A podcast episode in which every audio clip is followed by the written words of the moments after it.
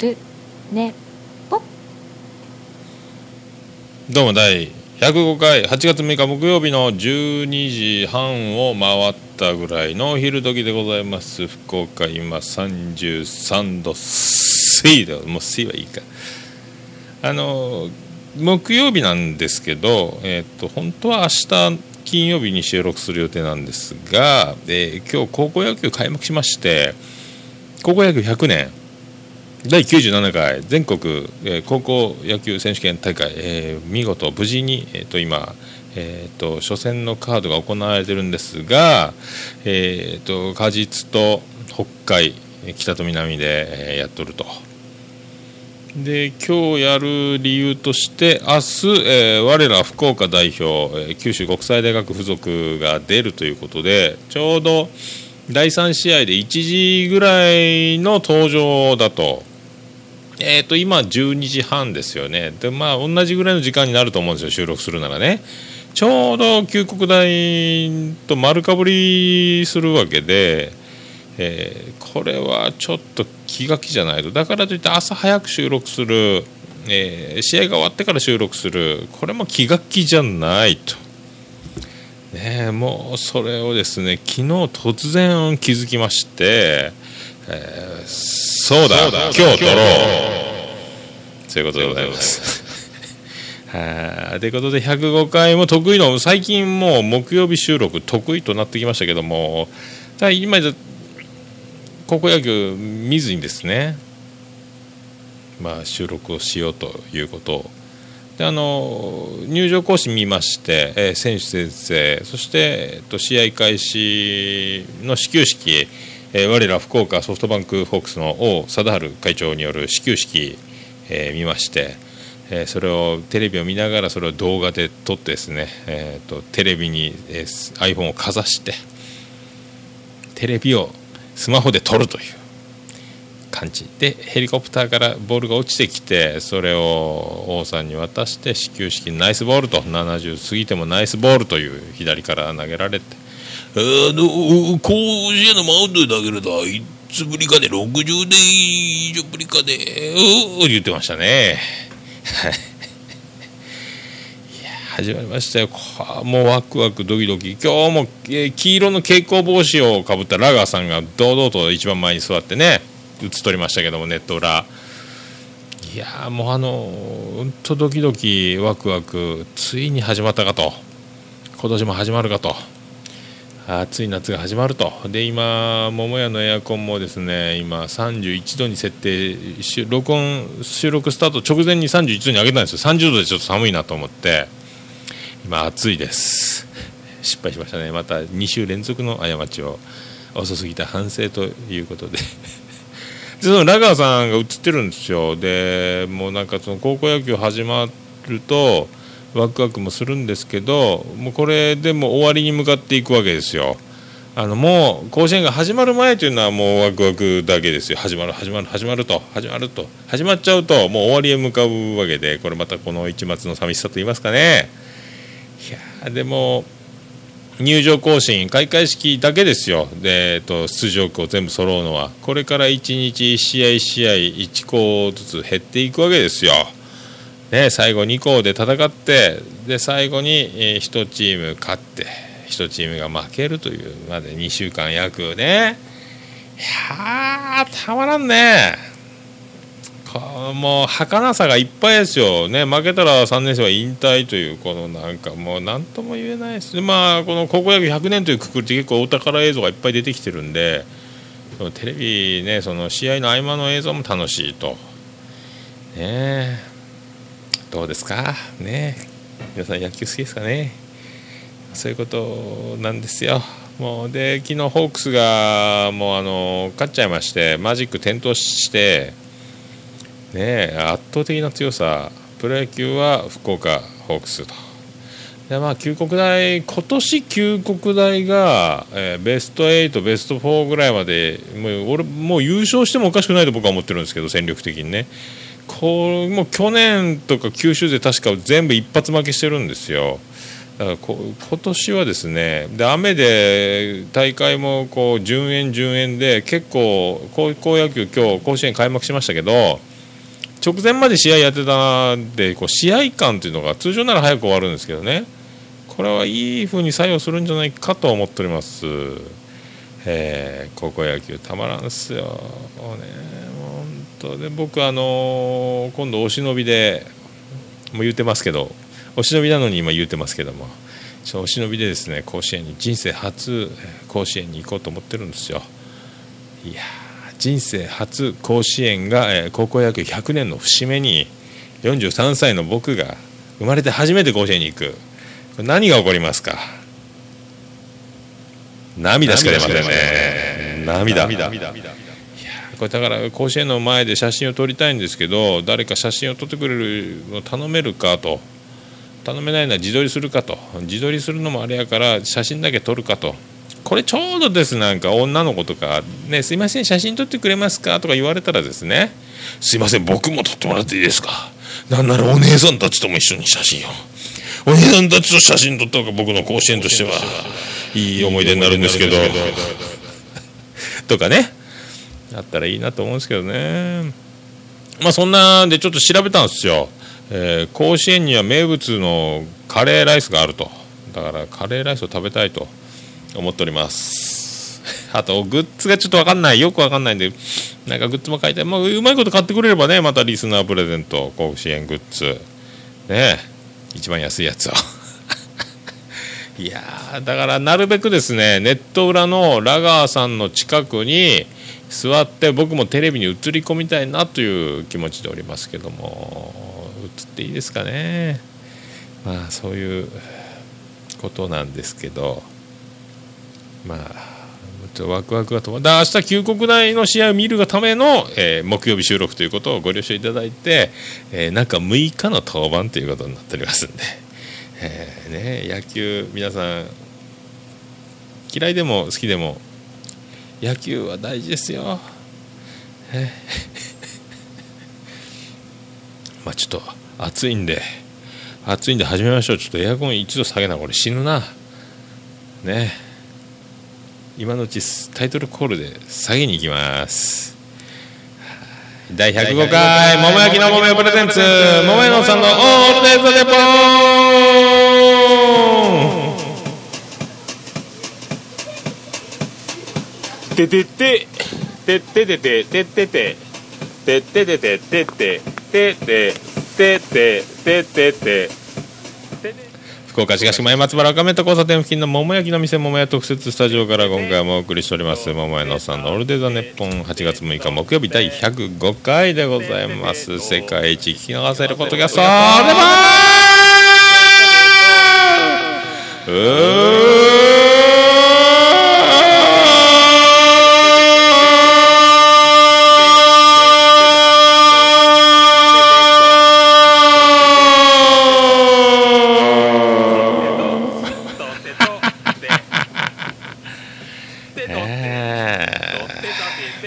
開幕スペシャルでございます。ありがとうございます。ありがとうございます。いやもう心ここにあらず。ね皆さん甲子園ねまあ皆さんお仕事の方が多いでしょうからまあね見れないでしょうけどもだから僕あのフェイスブックとツイッターにちょっと動画は王さんの始球式の上げてますあとちょっとブログにも貼ろうかと思ってますけどね。YouTube に上げれたら YouTube にも上げろうかなと思ってますけどもよろしくお願いします。ねちょっとエアコンの温度上げてこないかんねこれね。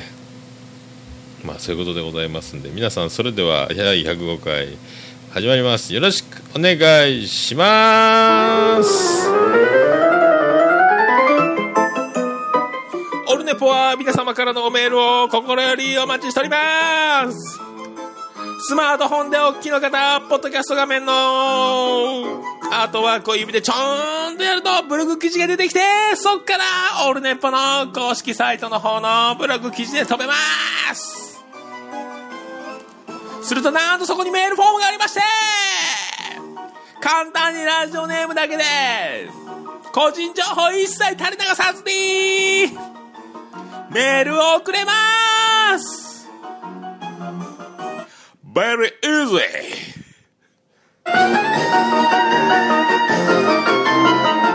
そんなおメール心よりお待ちしております。なお金利手数料送料一切。かかりません。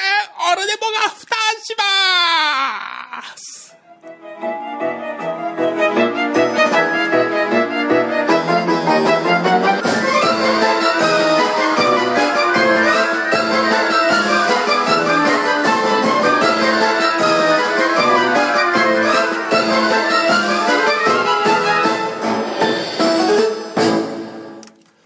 オルネポは桃屋のおっさんのオールデイズ・ザ・ネッポンの略ですはい、ということでお送りしております。福岡市東区前松原若宮座交差点付近の桃焼きの店桃屋特設スタジオから今回もお送りしております。よろしくお願いいたします。ありがとうございます。ありがとうございます。で、あのーそうそう、おはがき等々ありましたら、郵便番号813の0042福岡市東区前松原2の11の11桃焼きの店桃屋までよろしくお願いします。そのエアコンの31度設定で今ちょっとモリモリにちょっと我を忘れてですね。そして忘れておりました。エアコンの設定を下げたいがためにですね今下げてまいりましてちょっと今1度下げて30度のエアコンでキンキンでございます。でそれであのポッドキャストの巨匠アマンさんの前回の放送を受けてのおメールいただいております。えー第104回楽しく聞かせていただきました。マーヤ先生におすすめのレシピを紹介してもらいたいです。将来的にはマーヤ先生に桃屋で実際に調理していただきそれをおじさまが食レポするなんてどうですかね。では失礼します。と。ありがとうございます。アマンさんいつもありがとうございます。いやいやマーヤ先生ですね。確かですねお料理もプロ級なはずなんですよ。確か、えー見たことも食べたこともないですけど。できるはずなんですよ。何でもできる子ちゃんですからね。これはぜひマヤさんのサロンに行って、えーマーヤ先生健康ハッピーライフレシピのコーナーをやってもらえますか？いいっすね。これただただ僕ラッキーですよねそしたらね。ただただ僕マーヤさんの料理を食べると。えーこれはもう幸せでしかないですねこれね。IT 革命や。あと玉手箱やとか多分言いますよ、ねえでもマヤさんには一応まああのねあの可愛らしいパンティーを履いてもらいまして。で、えーパンティー一丁にエプロンという形で料理をしてもらおうとね。これはあのラジオではお伝えできないですけども僕だけがそれを実況しようという企画でね、えーそんな料理企画を。怒られるね。変態やないか。変態やないか。ね。えいかんよそういうね。そういうことばっかり言ったら本当いかんと思いますよ。よろしくお願いします。まあだからそういうまあ多分盆明けぐらいにはなると思うんですよ。で盆明けぐらいにはまた収録できるかなと思うんですけどもそういうねそののも聞いてみましょうかね。ねえ。これを写真撮って食べてね。でじゃんけんに勝ったらあんをしてもらうというねもう。素晴らしい企画はいかがでしょうか。してもらうの俺だけやないかーいっていうね、まあ、そういうのと。あとはもうあのマヤ様に言ってもらいたいワードとか、えー、といろいろ聞きたい相談事、えーいろいろ何でも相談に乗って答えてくれると。美容から、えー恋愛から。これ前なんかフェイスブックで恋愛、えーマスターみたいな診断が出てたみたいなんで、え恋愛上級者としての相談も乗ってくれるでしょうし美容のことも何でも医療のことも何でも答えてくれると思います。ねもう、えーといろんな顔がありますからね。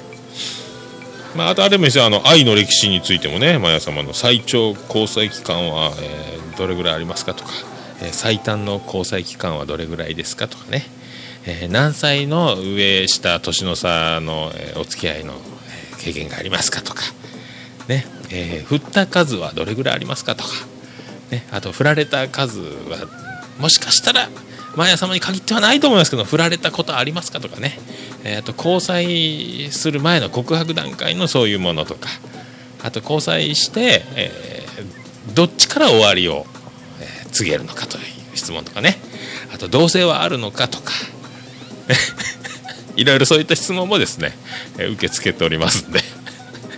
あとあとはもうあの番組のタイトルも決めないかんのでねその辺もマーヤ先生がもう決めてるでしょうから、ね、教えてマーヤ先生のコーナーになるのか、えーマーヤが教えてあげるのコーナーになるのか、えーマーヤのコーナーになるのか、まあ、その辺はですねまあ全然僕も考えておりませんので 先週のまんま先週のまんまでございますんでね、まあ、その盆明けにまだ収録すると思いますんで、まあ、その時に現状維持でただわちゃわちゃ、えー僕がただデレデレ喋ってるだけになるのか、えーもうちょっと形ができてくるのか分かりませんけども。ね。あとこの裸にエプロン企画もですねこのアマンさんからのご提案ということで。ぜひともね言おうかと。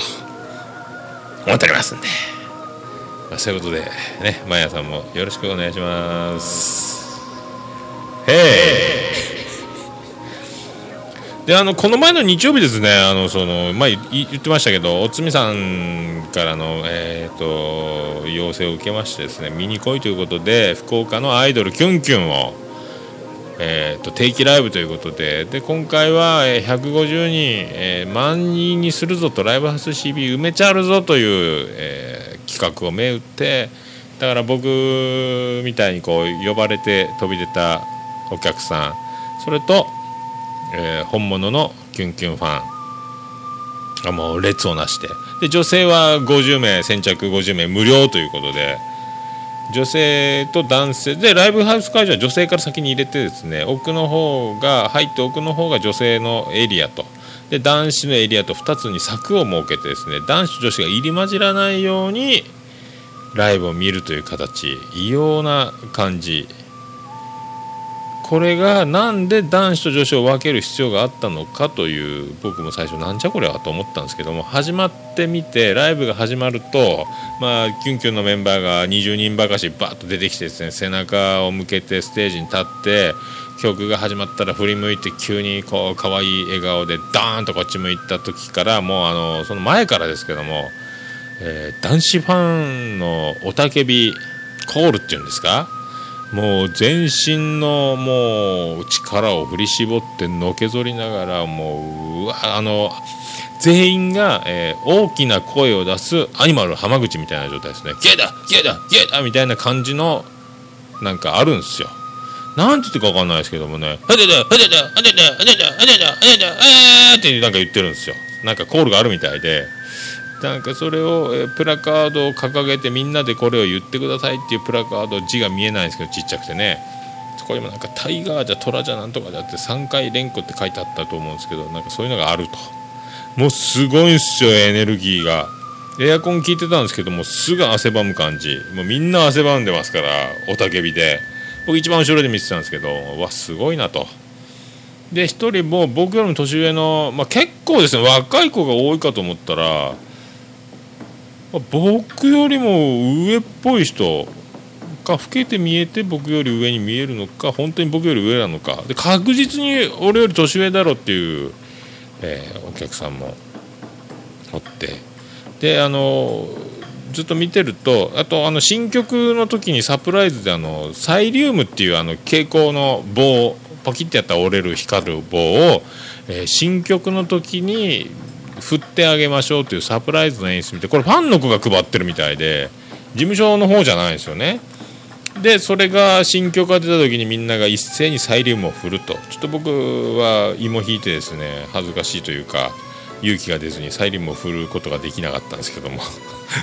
うわーっと振って、えー、とみんなあすごい景色こんなの泣きそうになったありがとうっていうキュンキュンの女の子たちがね、えお礼を言うサプライズの演出だったということなんですよ。でコアなファンはもう自前のその光るサイリウムっていうのを電池式ですかね。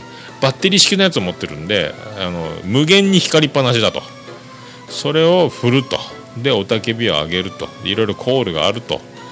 まあすごいエネルギーっすよ。でそのおいちゃん僕よりも多分上のサラリーマン風なおいちゃんはバインダーを片手にえっ、とサイリウムを振りでまたちょっと後ろの机にそのバインダーを置いて両手でサイリウムを振りでそのバインダーに曲ごとにまたペンを走らせる。だから曲セットリストを書いてるんですよ。1曲目何って2曲目何3曲目何ってずっと書きながら応援すると。で結構あのアイドルの子キュンキュンの子が MC してる間はそのもうファン仲間なんでしょうね。再会してるんでそっちで死後慎まずと。仲間男の子ファン同士が喋ってると MC の間なんか盛り上がってると。あまり話を聞いてない。でライブ中も雄たけびであまりステージを見ているのか見てないのかわからないと。だからもうすごいシステムだなと。でキュンキュンは20人ぐらい出てたんですけど、えーと、マイクを持ってるのは4人、えーと、フロントに4人。で後ろに2列踊ると。まあ地声が届くからあの「ありがとうございます」とか「よろしくお願いします」とか挨拶とかわーっておたけび上げてでマイクを持ってるのは4人と。えーと、高見菜っぽい昔の茶髪の頃の高見菜っぽい子とあとリーダーのダブルセンター言ってましたね。4人の両端と真ん中2人がセンターダブルセンター言ってましたね。まあでも小柄な子が多くて1人だけピュッて背が高い子がおってでその背がピュッて高い1人で4人のうちの1人だけ背が高い子がおってその子がライブ終わりにおつみさんに「なんか可愛い子おった?」っつって「いやあの背の高い子可愛いよね」っつって「えかっちょいいね」言ったら終わったら「お前じゃあ並んでこいよ」っつって「1000円払ったらチェキが取れるから並んでこいよ」って言われて「チェキ？いいよ」っつったけど「行け並べて。せっかくやけど並べて。お前行け」って。まあいっかと。恥ずかしいですよ。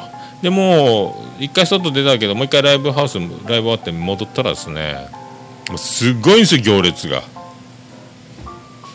それぞれなんか推しメンのところに並んで、えーと、サインをもらうとか、えー、写メをそのチェキ会取るチェキを取るとかっていうのに順番を並ぶらしいんですよ。で、えー、最後尾の人は誰々の後ろに並んでます最後尾っていうプラカードを持たされて並ぶと。で後ろに誰か来たら、えーと、あなたはこう何々ちゃんの後ろに並んでるんですね。じゃあこれどうぞと渡して最後尾に並んでもらうというシステム。あとは生写真がいっぱい売ってたんで多分その生写真を買ってその生写真にサインをしてもらうか。あとなんか、えーと、チェキのその1000円のやつを買ったら、えー、何でもサイン交換券とか書いてあるんですよね。だからいろいろ次またその並んだらサインもらってチェキを取ってもらった後に次もう一回並べば次サインがもらえるとかいうやつみたいなんですよ。いやでもだからその、えー、と一番その前の一番端っこの背の高い子がアイドルっぽくて可愛くていいじゃないのって言ったところに並べて言われたんでその名前がわからないと、え近藤さんと言うと。だ近藤さんっていう言えばいいから近藤さんの、えーと、チェキが取りたいっつってここ並べって言われてここ並べって言われおつみさんに言われて並んで、えー、自分の番が来てえー、自分の番が来た時に違うと言われて。でそのチェキですかって声をかけられたらその近藤さん本人がチェキですかと聞かれはいチェキですよって。誰のチェキですか？あの近藤さんであ私ですか？私この列ですって言われてまたガー向こうの列にまた。近藤さんが横にいたんですけどその列がまたそこから10人ぐらい並んでるんですよね。また並ぶのかと。おいおいお堤さんと。僕はもうお店戻らないかんのにと。並びますよ。並びますよ。ということで並んです。だからもうあのチェキの人少ないんですよ。もう取り慣れてるんでしょうね。だからサインをもらう。そしてサインをもらって会話をしたいと。だから僕ずっと自分の番の直前の前の子がその近藤さんと何かずっと喋ってるのサインをもらいながらなんか生写真かなんか知らんけど渡してバインダーの上に挟んでそれでサインを書いてもらいながらなんか久しぶりにって盛り上がってる話をずっとしてるのを後ろでずっと43歳待つと。で自分の番が来ると。でステージに上がると。で写真はなんかお花のスタンドがあのシングル発売何日か前ということでお祝いの花が来ててこの花と一緒に撮りますかと。それとも花なしで撮りますかと。あじゃあお花と一緒に撮撮ってくださいとお願いしますというふうに近藤さんに伝えましてですね。であのなんかポーズとかありますかと。ポーズ？ポーズとか僕あの全然あのあのもう全然考えてないんですけどすいません初めてなもんでよくわかりませんって。言って43歳初めてでよくわかりませんって。風俗か！気持ち悪いね。もう本当自分で自分が気持ち悪いと言いたいねそしたらですねその近藤さんがですねあの私の、えー、若にゃんポーズっていうのがあるんですけど一緒に若にゃんポーズやりましょうか。えー、若にゃんポーズって何ですか？っ つって。気持ち悪いねもう。はあもう。えー、若にゃんポーズっていうのはウルトラマンショワッチみたいな格好をして足をちょっとあの、えー、ハの字のいうか膝を落としつつ、えー、くねっと曲げて若にゃんポーズですって言われてですね。えー、こうですか？というふうにシュワッチみたいな格好をして僕も一緒な格好をして、えー、頭の高さも合わせるぐらい僕も腰を落として、えー、シュワッチの格好で「はいチーズ」ということで、えねチェキを取ってもらいまして「ああよかったよかった帰ろうしたら握手までしてもらいましてまあほんと細い白い手でございましてね細いしなやかな白い手で握手してもらいまして、えー、大満足でございましたと。でそのチェキがですね現像したらですねあ現像っていうかあのだんだんだんだん浮き出てくるんですけどもこれがよう見た僕あの緊張のあまり顎引きすぎてもうすごい二重顎で「どうも小林亜生です」っていうもうすごい二重顎になってました。顎引きすぎるとすごい二重顎になりますね。初老のこのねまあメタボリック症候群的なこの皮下脂肪がね炸裂してでさすがアイドルのこのその若にゃんポーズ。近藤若菜さんというので若にゃんということなんですけどもまあ慣れてるんでしょう完璧な写真写りですよ、ね、顔の角度形。ね、僕はもう角度も間違い、えー、目線も間違い顎引きすぎてもう小林亜生いらっしゃいと。でウルトラマンウルトラマンの格好しているという、ね、あのショワッチみたいな若にゃんポーズをしてしまうと。まあ本当もうまあでも可愛いですよ。ただですねあのどうやら年齢がツイッターがですねあのフォローというかなんかフォローしたんか。フォローしたらそのツイッターに17歳と書いてありましてこの17歳衝撃ですよね。さ平成何年生まれか分かんないですけど17歳ですよ。これは長女ブレンダと一緒やないかい複雑な心境ですね。あのー、ね。オルネポは近藤若菜さんを応援します。まあいいやないかと。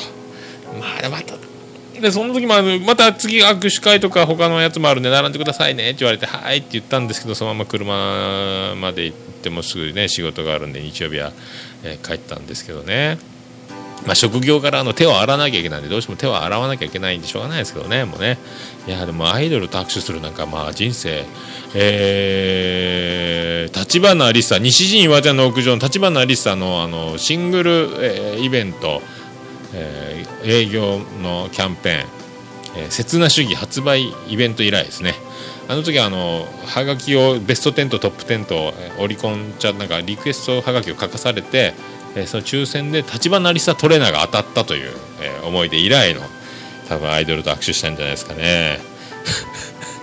あとはつくし会館で高山美子のシングルが出るということでおにゃんこクラブソロデビューで、えーと、友達に、えーと、行くぞと言われて、えー、メイン浜から天神までチャリに乗ってですねシングルレコード片手にですね高井真美子と握手したと。僕後ろ指さされ組の悠々ファンだったんですけど会員箱19番の。相方の方が好きだったんですけどね高井真美子と握手したと。まあ実物は綺麗なもんやな可愛いもんやなという思い出以来の。ね。まあ、僕はあの心配なのはですねあのー、なんですか、えー、AKB は篠田麻里子さん可愛いなと思ったらすぐ卒業されまして。川江さん今度川江さんもいいね可愛いねっつってたらあの卒業しまして。ねであの KBC ラジオパオンの公開放送のゲストで出てきたラブイン九州でおなじみのリンクの、えー、水木萌ちゃん可愛いねと思ったら、えー、契約違反で契約解除と、えー、どうですか？これデスラジオになりませんか？アイドル大丈夫ですか？えー、オルネパは近藤若菜さんをこっそり応援しますまあ卒業とかまあね何かまあでも皆さんそれぞれ発展していくでしょうから、ね、僕のせいじゃないですよ。何があってもね。一切僕はもう指一本触れてますから握手はしましたけどね。またライブ、えーと、来てくださいとおつみさんも言ってますけどもどうでしょう。恥ずかしいね。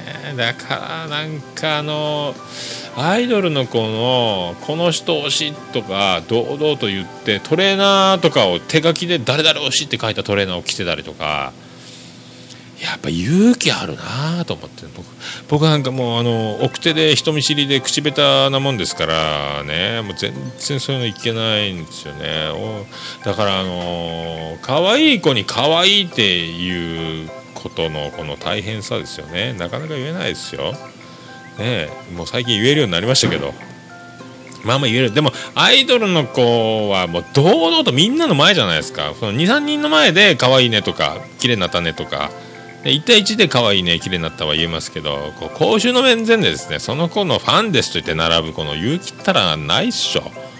たもうほんとみんな本当おいさんたちから若者ラッパー系なファンの子からもうね秋葉系な子までいろいろいましたけどね。女の子も結構いたんですごかったすごい空気やったですね、まあ、1時間ぐらいでライブはパッと終わるんですよ。一応アンコールもありますけどパッと終わったんですけどそれその後のその交流が長いんですよね。へえすごいわ。いやでもいい勉強になりました。本当社会科見学ですよ。まあ43歳にして17歳の女の子と握手をするという。チェキを取るという。できますか？こういう経験が皆さんね。驚きましたよ本当。まあ今世の中に可愛い子はいっぱいおるということです。あと一番気になったのは、えっと、その、え、近藤若菜さんとあと最年少の13歳の子。この子がもう超アイドル的な動き笑顔。キレ。これちょっと面白かったですね。ちょっと渡辺直美っぽい髪型もしてるんですよ。この子も面白かったと思いますけどこの2人が一番気になりましたね。まあでも、えー、チェキを取りたいと思ったのは近藤さんですけど。はい。大丈夫ですか皆さん？ね。人生。そんなもんすよ。ねあのー、えー、世界はむっつりが作りますね。皆さん。むっつりでいきましょう。ね。まあ、そんな歌いきましょうかね。もうねもうなんか今日はパッと終わるかなと。そんな喋ることもないなと思ってたんですけどもね。30分経っております。まあそんな、えー、そんな曲を。お送りしましょう。始まりましたし甲子園もね、えー、アイドルも見ましたし、まあ、そんな曲を。お届けしましょう。えー、ビアンコネロで。Arnold.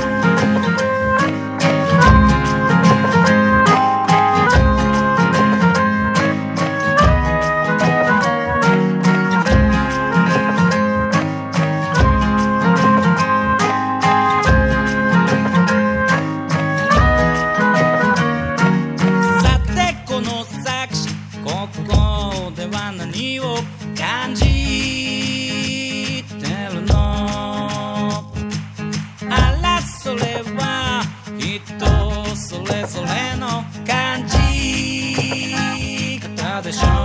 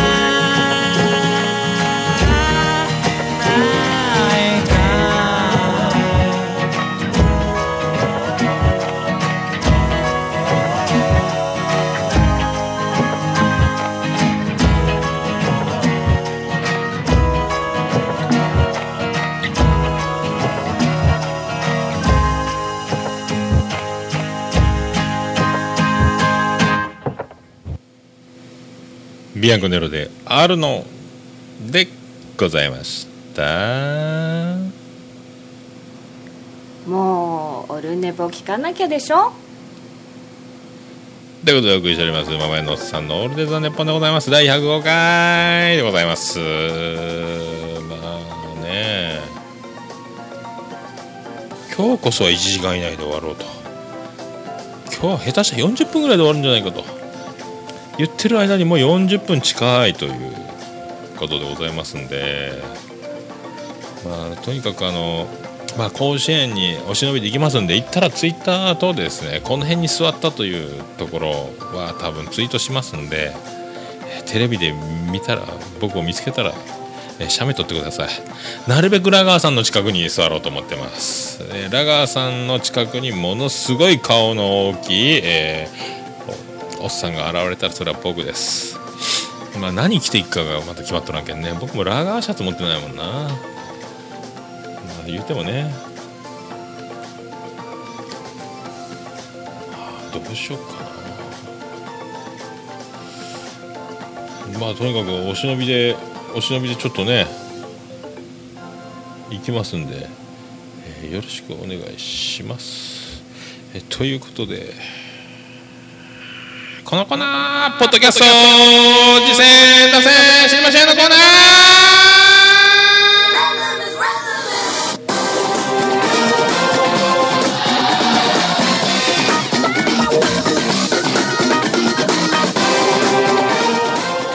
このコーナーは、ポッドキャスト、次戦多戦知りませんのタイトルの通り、皆さんからのメールで、こんなポッドキャストあります。いかがでしょうか？とか、こんなポッドキャスト始めましたとか、やっとりますとか、えー、番組やってる方から聞いてる方まで、たくさんの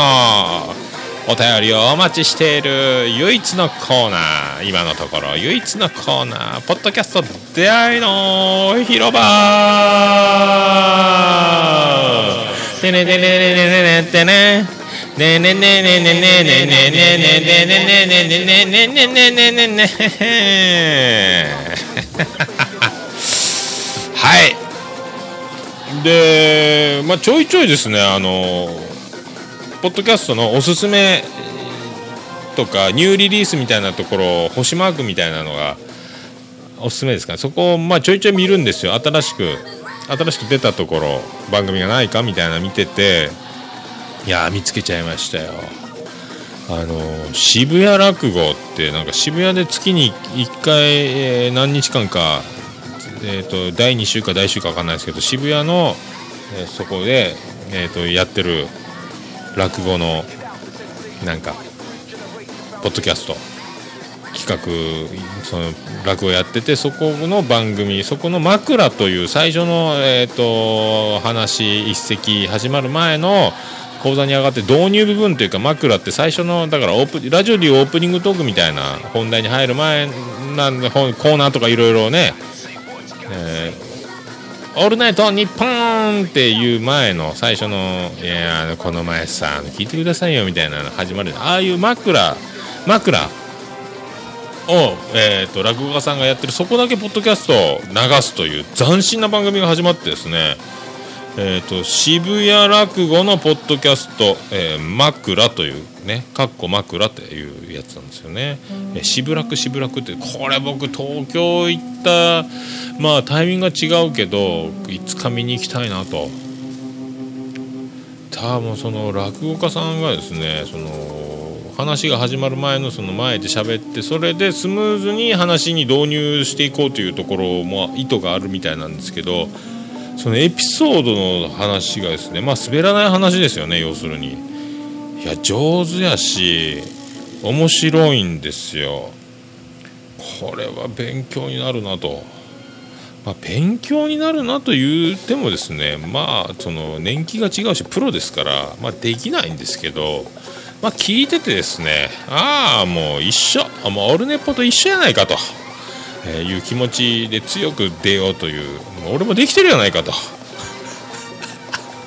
もうそういう気持ちにならんところもやってらんないよプロの強さであとちょっと落語の世界のそのなんですかあのオープニング前始まる前のトークとアフタートークとそのパーソナリティ、えー、米粒社協っていうなんか、えー、漫才コンビの方の人が、えーと、そのパーソナリティナビゲーター的なキュレーターっつってたかなでその番組進行してるんですけどポッドキャスト自体をね。いやそういうあの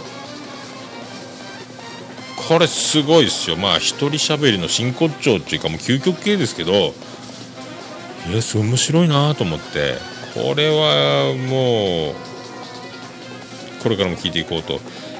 だだいたいそのエピソードがまあ面白い話をしようしてるんですからこうエピソード聞いていくとああこういうオチだろうっていうなんかこう期待するオチみたいこの面白い展開からこういう話なんだろうなというところをこううまいことちょっとだけすり替えたりして面白くこ面白いですね。まだ4回か5回ぐらいなんでもうみんな面白いですよその枕。すごいね。前確かあのタカさん飛んでるのタカさんでたけしさんビートたけしさんの2人でなんか日曜日なんかやってたのになんか枕選手権とかなんか、まあ、芸人でやってましたよね。確か。で枕が滑ったらその講座が滑り台になって粉の下に落ちていくみたいなのを確か前やってたと思うんですけどね。枕選手権みたいなあれ思い出しましたね。あれ確かサンドイッチマンの伊達さんがもう菊門って肛門なんとかとかもうその名前だけでしか笑いを取ろうとしてないところで一発で落とされてたけしさんが大喜びしてたのを思い出しました。いやすげえわ。だからあんまりだから劇場にはたくさん面白い芸人さんがいますっていうあのね花丸大吉さん「ザ漫才で優勝した時の大吉さんの名言がありますけどもまさにそれその通りと。その通り。いやすごかった。すごかった。まああのそあその通りでまあそれはいいか。その通りで思い出したのはさおお最後エンディングで喋りましょう。まあそういうあのポッドキャストがあったということで。あと載せときますんで、ここ面白かった。まあ、そのちょっと間が空いてるのもありまして、まあそうね、はい、間が短くてですね、今回ね。まあ、あんまり聞けてないんですけども、まあ、そう面白いのはあとアズオと一気聞きしましたね。アズオと一気聞き。これまあ安定なんすかねあの人たちも。面白いですね。あのまあ、アリアドネさんの返しの面白さで市垣さんのそのツッコミの面白さというか。いやまああのボキャブラリーが豊富というかですねやっぱ本が好き漫画が好きアニメが好き映画が好き言葉の引き出しがもうすごいこう豊か、うん、的確面白いなと。名コンビですね。結構北海道観光大使的な役割を担っつつありますね。みんな北海道に思いを馳せて北海道にアゾートさんの話をもとに、えー、セイコマを見に行きました的な話とかね。向こうのローカルスーパーコンビニですか？僕もセイコマ行ってみたいなと。面白いなと。思っております。正しいように見えるは途中でなんかあの僕エピソードが再生されません。またにマタニティなんとか？何やったっけ？あのそうくたばれマタニティハイマリッジなんとか。これは聞けなかったんですけどまあ聞きやっと聞けた。あと KY キングさんのお悩み相談とかね。うん。まあ本当難しく割と僕も難しく考える方ではありますけどね。KY キングさんもなぜ勉強しなきゃいけないかとか。まあいい悩みだと思います。僕は勉強すらしてないですけどね。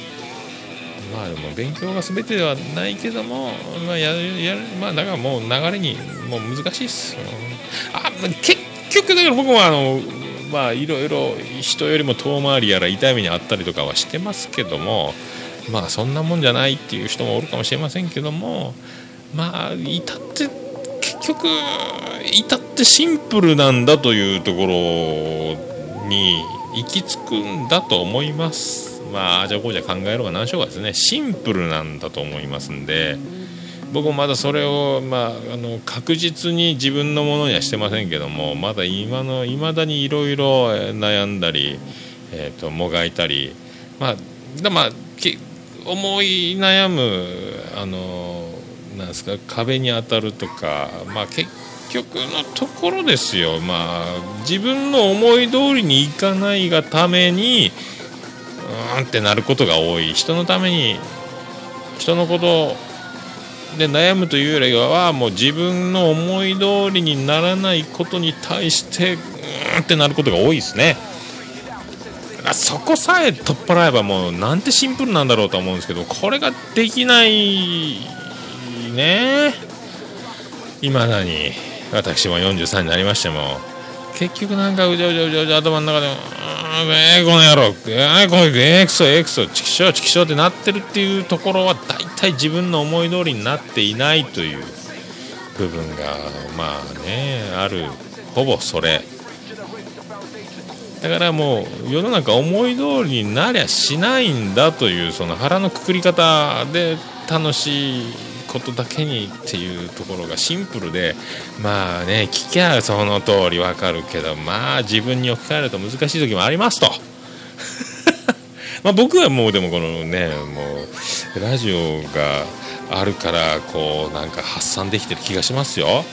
みんなだから飲んだり友達ワイワイやったりして発散するとかもあると思うんですけども僕はこの録音するシステムが喋るシステムが結構人と喋る時間ないですからね。これありがたいと思っております何を言ってるんですかと。あとあの声だけでゲーレン2も聞きましてですね。まあ面白いです。本当なんか思ってたんですよ。もう結局その企画企画で面白いことだけをどんどん追求していくんだなって最近ずっと思ってたんですよ。痙攣2を聞いてて。まあその思ってたタイミングとちょうどもう疲れたわ。ちょっと普通の話しようみたいなくだりがちょっとありましてね。ああながち僕の感想もいいとこついてたなと。だから面白いこと企画どんどん今企画がどんどん今ぶち上がってきてるんですよね。もうエンターテイナーですよね。そこにちょっと素のトークも入れたりとか。するとこがやっぱすごいなと思ったから。もうほんと高み中の高みにいる感じですよねもうね。当僕のこの自由気ままな感じ。申し訳なくなってくるっすよね本当ね。あの痙攣アンサーもまた面白かったっすよ。あと痙攣ワードも。はあ面白いっす。あとあのラモス・ルイのくだりも面白かったしやっぱすごいわ。すごい。皆さん声だけで痙攣面白いっすよ。ねまあもうご存知でしょうけど。あとあのまあ全然あのポッドキャスト聞いた感想とは違うんですけども。女子慣れの予備校生あとネロ団のあるちゃん。どっちも東京に移住するっぽいっす。ねで僕もあれですよ。今度11月東京行こうかということでえっ、と一応もう1回旅行代理店に行ってですね8月に入ればいろいろ選択肢が増えますよということで旅行代理店行ったら結局同じホテルで2000円だけ安くなる他のプランが出ましたということで3万8000円で2泊もできると飛行機往復ついてこれすごいなとこれにしようかなとこれを支払ってしまえば確定すると確定して家族に言うと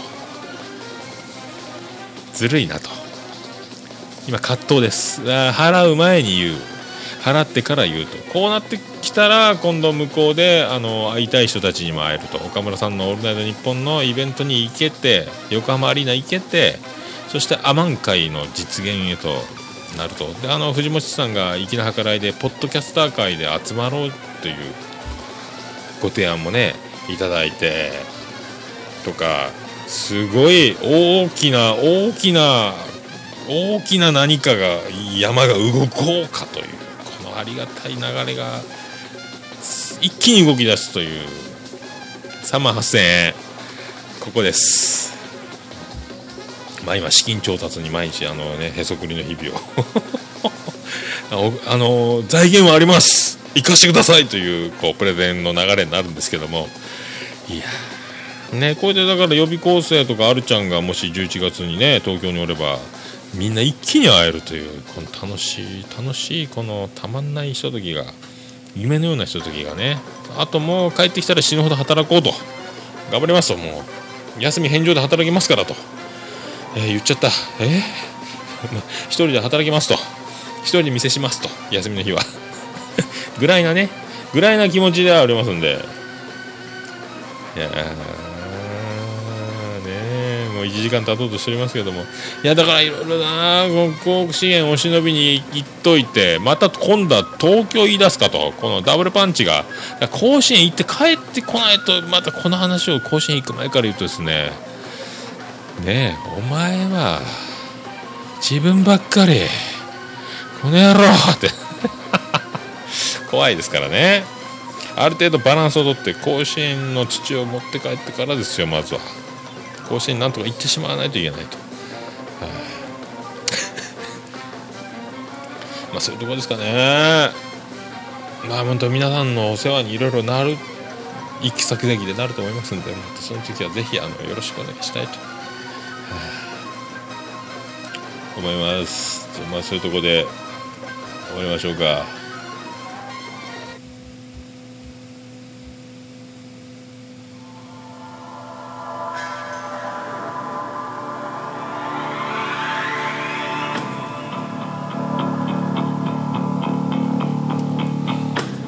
ということで皆さんあの何か素敵ないい番組をおすすめありましたら、まあ、自分でやってる番組これからやろうとやろうとしている番組等々ございましたらぜひあのこのホームページこの記事の、えーブログメールフォームありますし、えー通常のメールとしましては桃屋のっさんアットマークオルネポドットコム桃屋のおっさんアットマークオルネポドットコムでお届けできますんでお送りできますんでぜひともメールの方よろあともうこのコーナーに限らず普通のお便り何でもあの沼屋さんの質問のコーナーもあり僕にも直接何か何でもおいこの野郎でもなるべくは知った激励、えー喜びの感想ね誹謗中傷のない方向でお願いしたいと思ってますけどね。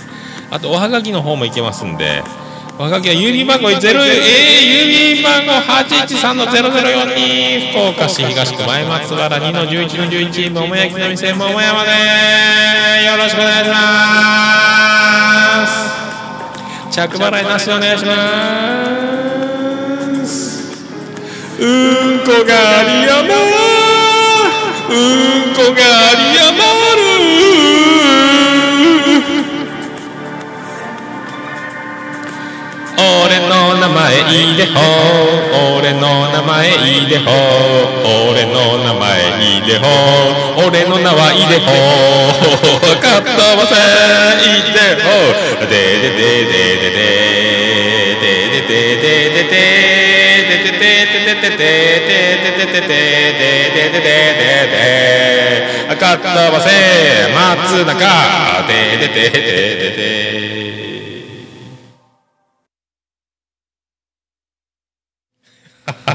ということでエンディングに行きましょうか、まあ、これ出らんわ。もう出らんわどこ行った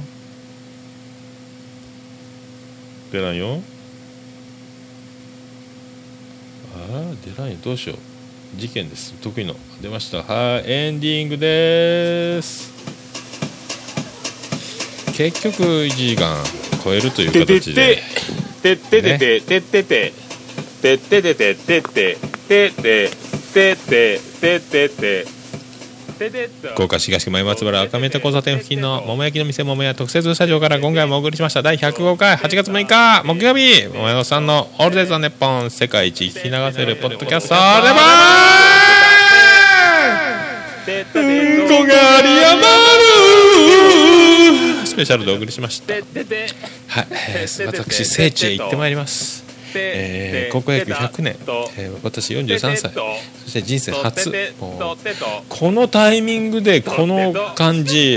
これはもう神様が僕を引き寄せたこのタイミング100年経ったんだからお前は一度見とけということだと思います。まあ本当多分本当泣くんじゃないかと思いますけどもまあ朝一の新幹線に乗ってですねだいごまあ千早駅を出るのが多分5時40分ぐらいでまあ球場に着くのが9時過ぎだと思うんですけどもねえまあ行ってきますんでもう泣きそうです泣きそうです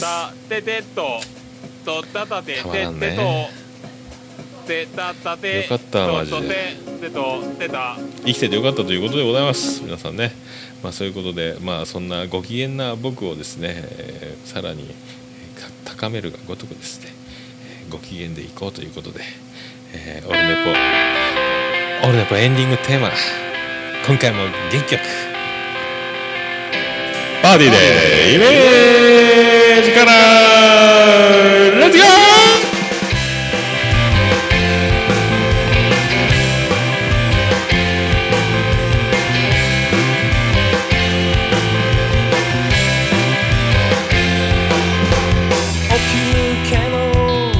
の朝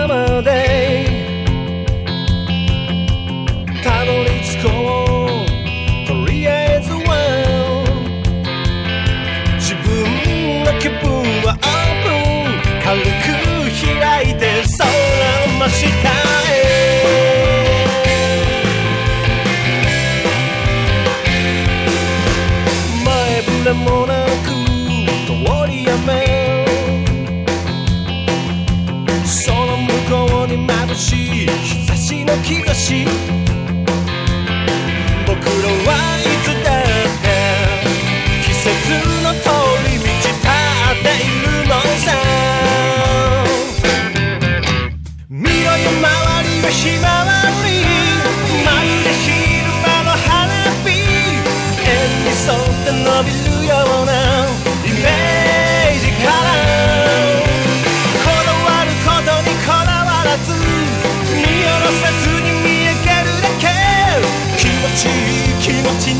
れる夢。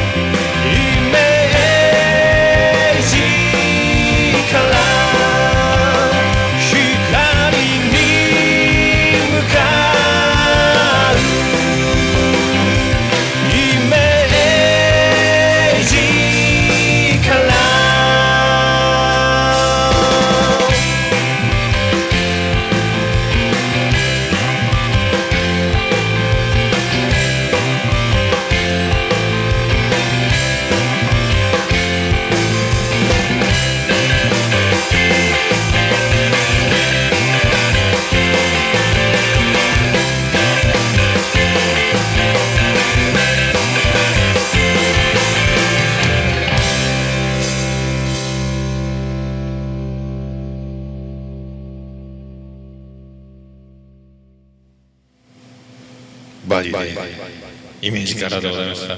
そうそうそうそうあのーさっきエンディングで言おうと言ってすっかり忘れてエンディングまで行ってさっき思い出したんですけどそうそうあのえっ、と旅行代理店の帰りですね電車に乗ったんですよ。電車に乗ってぼーっとヘッドホンして音楽聴きながらぼーっと電車に乗ったら僕反対方向乗りましてで3駅過ぎたところであら景色違う。あと思って南福岡で降りたんですよ。あれ？ともうそろそろ着く頃だと外見たら違う景色で慌てて降りてそのまま今度快速乗ってまた戻って。って。で博多でみんなダーッと降りるわけですよ博多駅。博多駅から乗ったんでね。で博多駅でガーッと降りてバッとスペース空いたけどこれ快速列車なんで次の次の駅で僕千早で降りるんでこれ立っとこうと。ちょうど角っこが空いたんで角に立ったんですよ。そしたらブワーッと乗ってくるわけですよ。博多駅ですから角取っていいポジション取ったと。いうそしたらもう右と左のもう僕オセロでいうと角一番強いですよね。あのその角の横にもうおいちゃんが2人ポンポンと来ましてね。え臭かったっちゅう話でもう臭い。もう俺も臭いですけどものすごい汗を。臭い。本当だからカードを取ったのに本当。児玉清さんすいません。なぜカードを取らない？まあでも次の駅でですね女の子が僕の真真向かいに対面に座ったん立ったんで鼻の代わりで、えー3割ほど、えーうんこみたいなのが和らいでですね、まあ、よかったっちゅう話ですよ。そういう話がしたかったっちゅう話。いやーほんともう夏場はともう防ぎたいもんなら防ぎたいですよもうね。自分で自分を臭いと言いたい。うんこがありやがる。それでは皆さんまた夢でお会いしましょうあだ福岡市東区若宮と交差点付近から全世界中へお届け。桃屋のおっさんのオールデイズ・ザ・ネポー。